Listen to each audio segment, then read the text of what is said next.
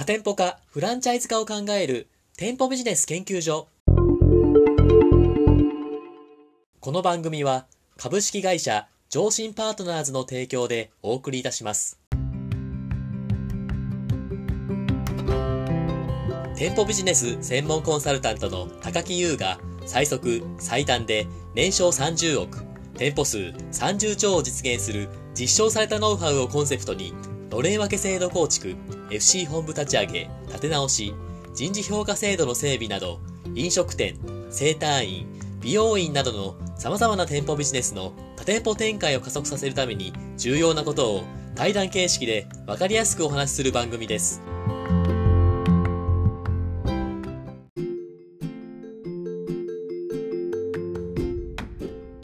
こんにちは。パーソナリティの田村陽太です。配信第63回目となりました。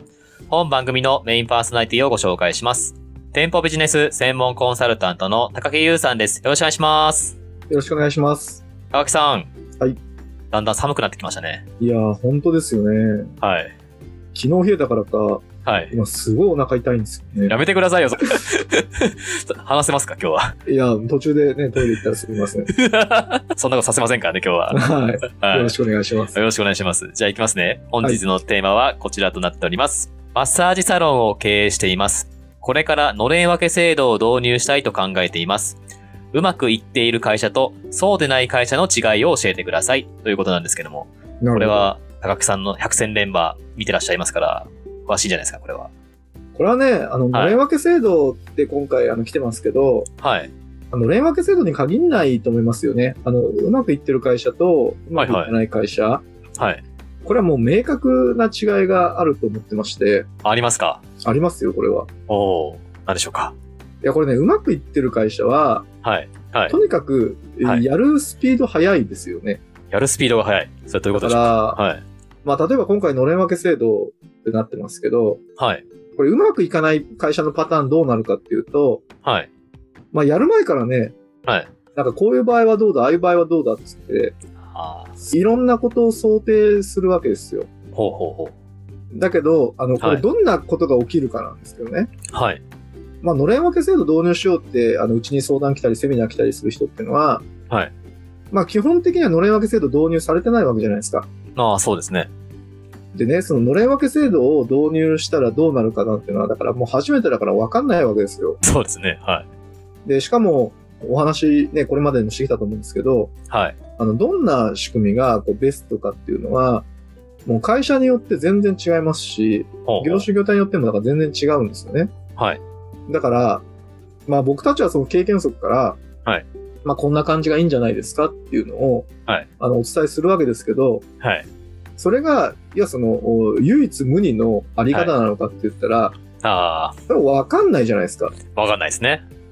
だから、あの、結論は、はいやってみなきゃよくわかんないですよって話なんですよ。おー、ははは。こうやる前から、こう、はいい、ろんなことを考えてると、はい。それはもう考え出したらキリがないんですよね。そうですね。で、それはあらかじめ全部、あの、潰すことって不可能なんですよ。はい。で、どうなるかっていうと、行動につながらないんですよ。おー、はは。だから、これはうまくいかないですよね。まあまあそうですね。やってみないとわからないですかね。結果が出ないですか時間が経っても結局一向に前に進んでないんで、はい。うまくいかないわけですよ。で、うまくいってる会社ってどうかって言ったら、はい。あの、調査そこそこにして、おとりあえずやるんですよね。おで、リリースしちゃうんですよ。はいある程度の段階までいったら。はい。で、やるじゃないですか。はい。で、うまくいくこととうまくいかないことっていうのが出てくるんですよね。ほうほうほう。で、うまくいくことはそのままやればいいじゃないですか。はい。で、うまくいかなかったことを、はい。ちゃんと特定して、で、なんでそれうまくいかなかったのかっていうのを考えて、ほうほいや、行動が早いからそういうのもすぐ直すわけですよ。う。はい。で、これをずっと繰り返していくわけじゃないですか。おー。で、これをね、だから半年とか1年ぐらいのスパンでこうやっちゃうんですよね。おー、はいはい。だから、結局その、あ、ああかな、こうかなってこう考えて、ずっとこう、なかなか進まない会社って、はい。そのサイクルも遅いじゃないですか。そうですね。1年とか2年とかそういうかけるものを、それこそ3ヶ月とか半年とかの単位でどんどん回していくから、それは良くなるじゃないですか。まあまあそうですね。結果出ますしね。そう。だからその姿勢はもう全然違いますよね。はあ、なるほど。やっぱ行動する会社さんっていうのがやっぱ成功につながるっていうところあるんですね。そう、だからまず、その行動して、はいち。ゃんと結果振り返って、悪いものはすぐ直す。ほうほまあ、これに尽きるんじゃないですかね。う。なるほど。ちょっと一個質問したいんですけど、はい。その行動する会社さんと行動せずにちょっと考え込んじゃう会社さん二つあるじゃないですか。その行動できる会社さんっていうのは元々ある素質なんですか？それとも後天的に直せるもんなんですか？どういう風にしてそうなっていくもんなんですか？いやいや、直せるんじゃないですか。あ、直せるんですか？まあ、初めからね、その、これ経営者次第だと思うんですけど、はいはい。まあ、経営者がね、こうすぐやるタイプだったらもう元々そうなんでしょうけど、はい。結局その、やっぱりやる前から、はい。あいろいろ考え、まあ心配だからこういろいろ考えたりするのって、あの、わかるんですけどね。はい。その結果、こう判断が遅れて、はい。えーその取り組みがそれこそ1年とか2年とか遅れていってしまうとすると、何も失ってないように見えるんですけど、あはい。私から見るとものすごい多くのものを失ってるわけですよ。おはい。例えばね、私のセミナーにはい。来た経営者がいらっしゃって、はい。もう本当初期の頃来たんですよね。ほうほう。2、3年経って、またその方から申し込みが来たんですよ、セミナー。お、再度来たんですね。そうで、また来てもらって、で、僕話したんですよね。ほうほう。そしたら、はい。その2、3年経ってんのに、はいあの、相談を受けた内容が全く同じだったんですよ。マジっすか？そう、もう本当全く同じで、え？で、未だに、そはいの、のれん分け制度ってどうあるべきかみたいなことを考えてたんですよね。おうおで、だからそれを聞いたときに、う。はい。あ、まずだからその、ないし、はい。やる前から、こう、これが最適だなっていう話は、まあ、そもそもそれに悩んでる2、3年ってもう時間の無駄なわけですよ。そうですね。だし、はい。その悩みを、はい。2、3年だからずーっと、あそのまんまにしてるわけですよ。あ。確かに。例えばその人が居つかないとかね、人が成長しないとかっていう悩みがあったとしたら、はい。そこにかけた教育コストとか考えてみてくださいって話で、いや、そうですよね。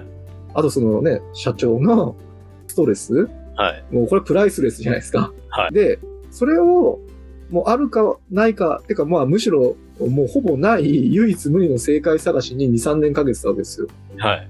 で、その社長と話して、はいい、や、これ同じ話したわけですよ。いや、そう、そうなんだけど、はいそれないよって、やんないとわかんないですって。はい。で、だから、今失ったものをちゃんと目向けてね。はいもう今持ってんなら、あのさ、はいまた3年後同じようになんないように、あすぐやった方がいいよって。あ。はい。だけど、できないんですよ、その判断、あ決断が。放っておいちゃうんですね。で、そのまま行ったら、はい。まあ同じことになるでしょうと。はい。こういうことが起きるんです。ああ。怖いですね、それはね。だからちゃんと、その、失うものにも目向けていただいて、はい。ね、経営者の仕事ってある種その決断するっていうこともあるわけじゃないですか。まあそうですね。到底ね、当然すぐ、その、理想形にはまあいかないですよ。はい。まあ、従業員さんのね、人生預かる仕組みじゃないですか。そうですね。だからそんな簡単じゃないんですけど、はい。まあだけど、ね、その導入する前からその考えてたって、はい。無理だからと。はい。なんで、まあそこそこのタイミングでもうすぐ動き出して、はい。いずれにせよ従業員さんを教育していくっていうのは時間がかかる仕組みなので、はい。すぐにはうまくいかないんですよ、普通。ああ、そうですね。だからまあそういうマインドで、はいまあとにかくもうこうだと思ったら、もうそこで決断して、はいえ一歩踏み出すっていうのが大事なんじゃないですかね。そうですよね。ちょっと高木さんちょっと脱線するかもしれないですけど、はい。その3年前に一番最初の相談が来たお客さんいたじゃないですか。はい。で、再度3年後に同じ相談来たじゃないですか。その時高木さんって、また同じ質問ですねって言うんですか？それとも言わずに、ああ、そうですかってまた同じように聞いてあげるんですか？どっちのタイプですか？いやいや、同じように聞きますよ。あ そうなんですね。優しい。それ同じように聞きますよ。あ本当です。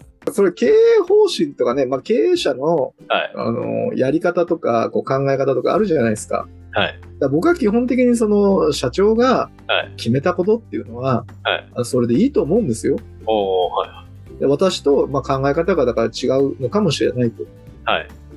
だけど私はもう3年前と同じ悩み持ってきて、はい。またもしかしたら3年後に同じ悩みが来るかもしれないと思うけど、まあ僕は経営者にポジティブな影響を与えたいと思ってるんで、あで私はそこで、はい、や、一歩ね、踏み出してもらうはい。ために、まあそこそこ、こう、影響力をだから発揮しようと頑張るんですけど、あでも最後は結局経営者次第ですから、ああ、そうですそこで決めたことは別に僕は、ね、いいと思いますし、それを応援しますよね。ああ。